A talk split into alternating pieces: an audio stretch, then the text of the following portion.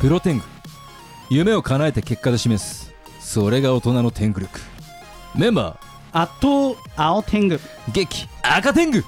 おはようございます8月15日ということでお盆だお盆だお盆ですねまあ関係ないけどねそうですよね関係ないっていう人もいれば、帰りたいけどコロナでっていう方もいればまあ本当に様々でもワクチンも打ったから大丈夫ってえー思う方もいらっしゃるでしょうしはい私あのー97歳になる祖母がおりまして、すごい立川のその、えー、と立川と国立の間かな介護施設にいるんですけれども、あの私にもあの青天狗にも子供が子供天狗ができましてあらららなんでそのひ孫ひいおばあちゃん合わせたいんですけどなかなかこのコロナの影響で遭遇していないそうその親も行けない子も行けない当然孫も行けないみたいな感じで詳しく調べてみると10歳以下はそういう介護施設にはもうそもそも入れない出入りしちゃいけないそうあの子供が菌を持ってたりする可能性もあるってことで、映像で行くしかないんですよこれもうなるほどはいそれもねありなんですけど、まあ、少し認知症があって、はいやっぱりちょっとリアルであってコミュニケーション取りたいなっていうとこなるろほどでねなかなかにちょっと辛いなっていうところではあるんですけれども、まあ、そうやって、まあ、どんどん時代は変化していくわけですが変化と言いますとはい小田急百貨店だいぶ話変わるな新宿のはい閉店するそうではい来年の9月変わっらちゃうしんいでんですすよねけども見た目もなんかあの昭和の雰囲気がはい、自分はすごいそうそう好そうきでしたけどねもう新宿の西口っていうともうあの小田急の、うんあのー建物があって上に温度計があって、うんああ今何度なんだみたいな,、まあなんか渋谷のあのねなんか見た目の違いそうそをうそ見うせつけられるとじゃあ新宿もみたいなそう感なんですじかねなのかもしれませんし渋谷の変貌ぶりって凄まじいですもんね今まあ一生工事してると思ってましたからね なんならこ一応子供の頃なんてもうねずっと行ってもうずっと工事してるから、うんこれ一生工事してんだなと思ってたんですけどままさかね急に、あの一応2027年で一区切りらしいですあそうなんですかはい、東急のはい再開発プロジェクトが終わるらしいんですさすがよく知ってますね東急といえば歌舞伎町にはいすごい大きなビル建ててるの分かります今あのそうなんですね一丁目に、はいはいあれ東急らしいんですよあそうなんですかそうだから新宿に東急が来たってことで、うんまあ、あのあの界隈は大騒ぎしてるそうなんですけれどともはいえでもね百貨店売り上げ厳しいんですよあやっぱそうなんです今か、あのーまあ、ほ他の百貨店の方の、うんあのなぜかちょっとね、はいあの株主総会とか、あのそこら辺に赤点が出入りさせていただい投て、資家ですかそこにちょっと話聞いたんですけど、はいやっぱり売り上げすごい落ちてて、やっぱそうですよねただ家賃って変わらないんで、変われよって話ですよねなんか変わったとら、うんその投資家たちも、うんその変わっちゃうから、結局維持できないわけですよ。あーななのるほどでそこはちょっと頑張ってくださいでやまあ、って、百貨店といえばのといえばばっかり言ってますけど立川もね百貨店の街ですけれども、たはい立川の様子はどうですかまあ、そそこがそういう感じですよだから。ああそうなんですか、だからもうね、駅ビル、グランディオですね、うんルミネ、うんまあ、厳しいところはずっと厳しいですよね。でも立川も相当変わった街になりましたよね、まあ、もう4 30何年前はねそう、そうそうそうもっとね、治安も悪かったですし、悪かったしもっともっと田舎だったけど、今なんかもう、あの家族連れも住みやすい街ってことでランキングにまで入っちゃうはいね、もうね、赤天狗が駄菓子屋に買い物行った時には、 もう駄菓子屋の前に血だるまがありましたからね。何なんだそれはっていうねクローズゼロの世界ですけれどもさあ今日もですね素敵なゲストの方2名をお招きしておりますやったぜ。熱いトークを繰り広げられればと思いますがその前に1曲をお届けしましょう天狗工房の釈迦お願いします聞いてください。天狗工房第三社か、灼熱バーニングドリーム。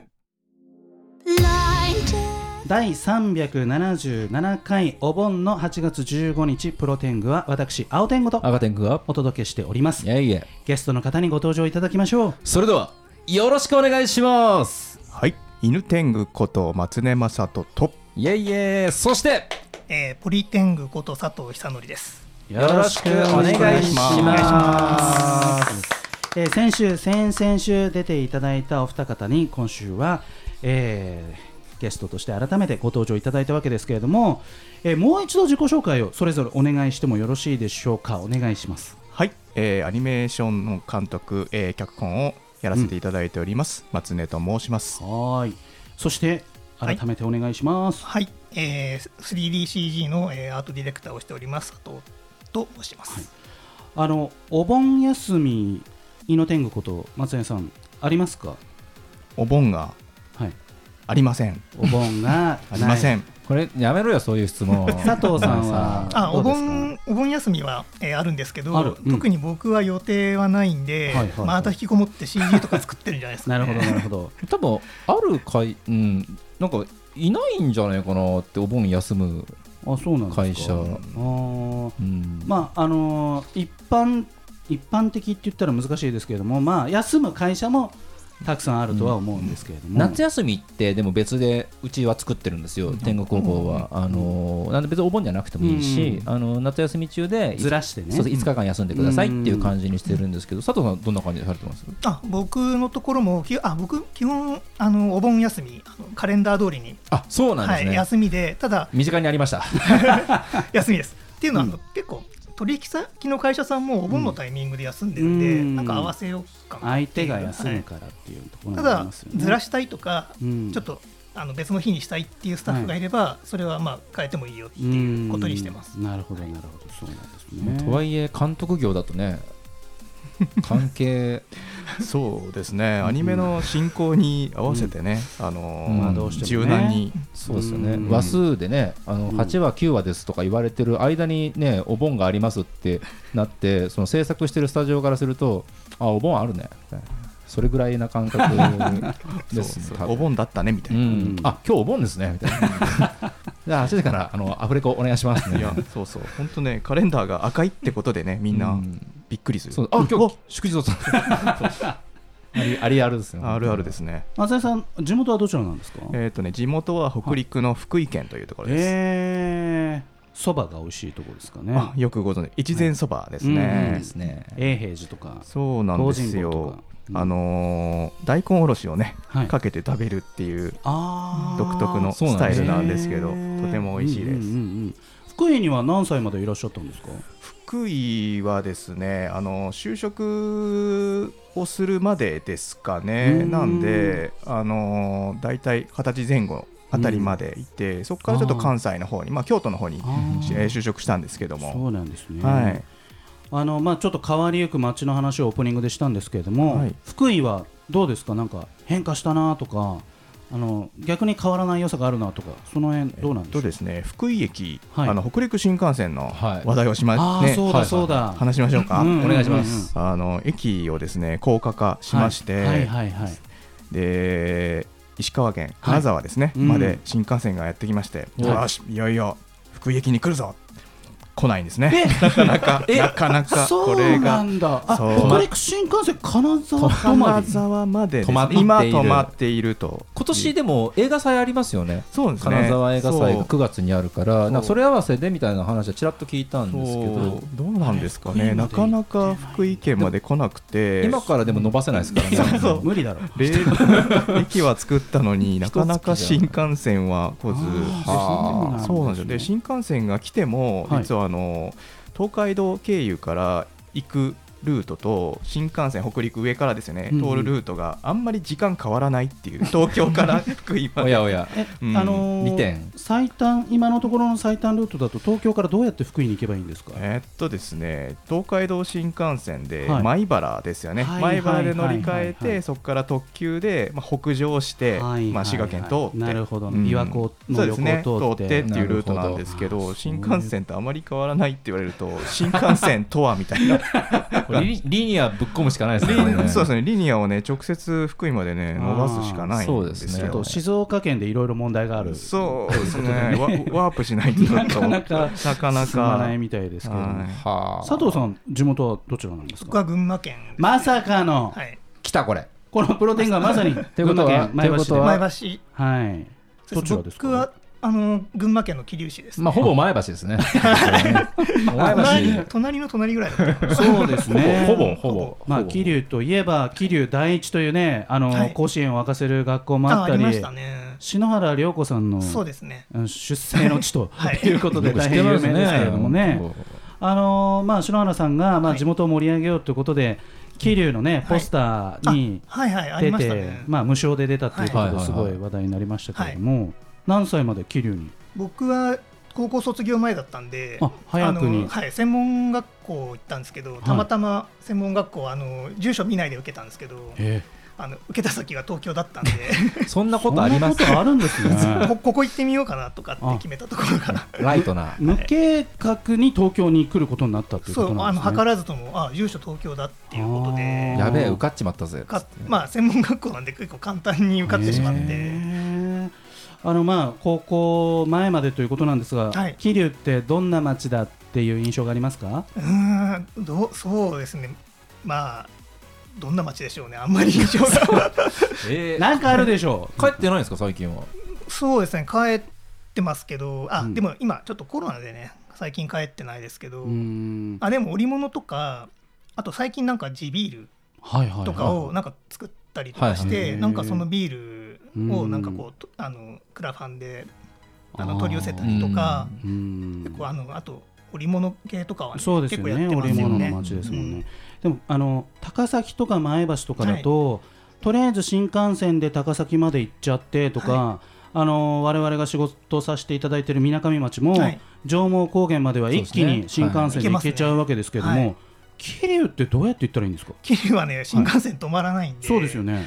そうですねあの一番簡単っていうかシンプルに行く方法は、えー、と浅草に、えー、と東武線の特急はいはいはいはいあの指定席の特急が走ってるのではいえー浅草から1本で、えーあー桐生新桐生って駅まで、えー行けますあね。けるんですねなるほどはい、それが一番シンプルで、はいはいちょっとそれ以外でははいちょっと帰ったことがないんで結構乗り継ぎが大変なんですよといあ浅草まで一回行かなきゃいけない浅草まで行ってしまえば、うんもうそこからは桐生までは1本ですーね浅草までは行けよなんとなくね、新宿とか品川とそかこ上野とかね、東京駅かそうならんです出よ発する、しそうて遠方に行くっていうイメージが強いんですけども、そこだるそうです ね浅な草んから行くかということで新ね。幹線多分それ新幹線が多い質問あーそうですよね。うんうん新幹線で行くほど遠くもな遠くくもなくかといって、うんその各駅で帰るとめちゃくちゃ時間かかるんですうよんちょっとこう微妙な距離の感じですなよるねほどということなんですね。はわ、かりました、えー後半は告知含め、えー業界の話などいろいろできればと思います。はいそれでは、えー曲紹介をでは犬天狗こと松根さんお願いします。はい、えー、サイ・エツコで海よりも深く第377回お盆ウィークのプロ天狗は私青天狗と赤天狗と犬天狗こと松根正人とはい、ボリテングこと佐藤でお送りしておりますはい、では告知をお願いいたします。はい、えーっとですね、小説漫画投稿サイトのアルファポリスさんでアニメーションのコマーシャルというのを制作しまして、えーまあ、最近多いですけれども、はいあの楽曲の方を、えー、かけろプロジェクトのジンさうんん担当されて、でアニメーションをタツノコプロさんで作ってらっしゃるんですけど作って、えー自分の方で脚本監督を務めさせていただいてるんですけれども、こちらがまあ全国のテレビ局で放映されておりまして、えー YouTube でも、はいえーご覧になることができますのでぜひご覧になってください。はい確認しましょうこれはねぜひですね、見たい脚すね本監督でまとめて多いですよねやっぱねそうですね、脚本楽しいですね。 いろいろ本と当そうはいで、は佐藤さんお願いします。はい、えー、と株式会社グランゼーラさんよりあの発売されている、はいあのプレイステーションとあプレイステーション4とあとニンテンドースイッチあと Steam で、えー販売されてますあの R タイプファイナル2というあのシューティングゲームめっちゃ懐かしいはい結構ね昔からありそうまですすよねねうんそれの最新作が今、あのー販売されてますのであの、うんそちらにあのアートディレクションとあと 3D モデリングを、はいあの僕とあと僕がやってるあのラフィカという会社で、えー担当しておるあのお手伝いさせていただいているので、はいあのよろしかったらゲーム好きな人が、で興味ある人がいたら、えーぜひ、うんえーご購入くださいいやー俺やっぱ子供の頃からねやってたタイトルとかに関われてね関わるの激アツですよねこれねもう本当に嬉しいですよ、ね我々世代で R タイプ知らない人いないんじゃないですかうんそうですまだね続いてるっていうのがすはい、ごずいですっとね。続編あの結構十数年ぶりの続編なんですよね、へ反射レーザーとねはいミカエルとありますよビットとはい、めっちゃ懐かしい懐かしい PC エンジンとかでね、そうですねそうですねピめっちゃやってたはいゲーセンだとすぐ死んでねそうそうすぐ終わもるうから全然50円がすぐ溶けていきますからね PC エンジンで練習してからゲーセンで やるみたいそなうですねそうそう本当それそうでしたはえーということで後半は改めまして犬天狗こと松根正人さんそしてポリ天狗こと佐藤久則さんをゲストにお招きしてトークしていきたいと思いますさあ松根さんあの先週の放送で、い、はい、あのーちょっとホワイト化してるふりしてるけど実は裏で社長が死んでますっていう 話、えーだったんですけれども、はい、松江さんの作業量としてはやっぱ、あのー最後自分頑張りますみたいなところも多いんでしょうかそうですね、まあ、少なくはないですけれども、結局、その作業の、まあ、上流から下流まであるわけですけど、うん最後を務める人間っていうのは、少なからずやっぱりそういう役割になってしまうので、うんまあ、それは致し方なしかなとは。編う集ん撮影撮影っていうねがやっぱり最後のね最後の砦砦ですからはいそれをこに付き合う監督そうですね守らねばっていう、あー監督のねなんかそのキキャリアとか経験値で、うんその関わる工程も変わってくるんですよなるほどそのなる背ほど景経験がある監督だったらじゃあ背景俺直しとくよみたいな感じそうでですねやる場合もあるしあーでも絵コンテでねやっぱ赤入れてっていうパターンがそうですねだし自分の場合はこう撮影の方を、まあ、お手伝いしたりとか、はいやっちゃうんですねそうですね なので逆に最後までお付き合いするっ撮ていう影でルックとかでやっちゃってるともうそうですね本当最後の最後までですねお付き合いしますへーまあでもある意味あのありがたいですけどね、うん最後までやっぱ現場でも監督が一緒に撮影してるっていう現場はすごい士気上がると思いますけどねそうですねはういんなんかあのー先週もその話をしたんですけど採用とかなんかこう入りたいっていうその熱量とかそういうのって感じたりしますか実際に。そうですね、まあ、需要だったり、応募はあのー間違いなく増えてるとはあそうですか思うんですね、ちょっとまあ前回お話しした通り、うんやっぱアニメのイメージだとあか、ーそう露ですよ出ねがどんどん増えてるのうで、んうんまあ、ただ、やっぱり、あのー簡単に情報がはい入る時代だからこそ、まあ、先週ね、あのーおっしゃられた通り、はいあの情熱だとか、あのやりきる力みたいなものが問われてるうんのかなっていそううですのねを実感したりしますね。間口は広くなったけれどもそうですね素業は変わらない変わらないというう。んあれ松江さんは赤天狗と同じくえっとなんかえっと何でしたっけ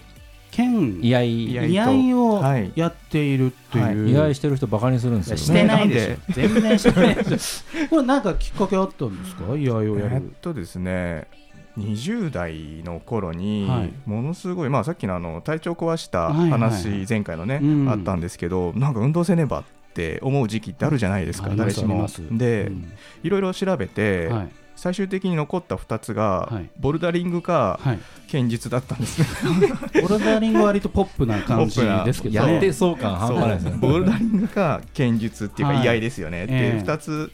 いい見学ですよね行ってみて、はいはい最終的にはい先生が優しいっていう理 由で、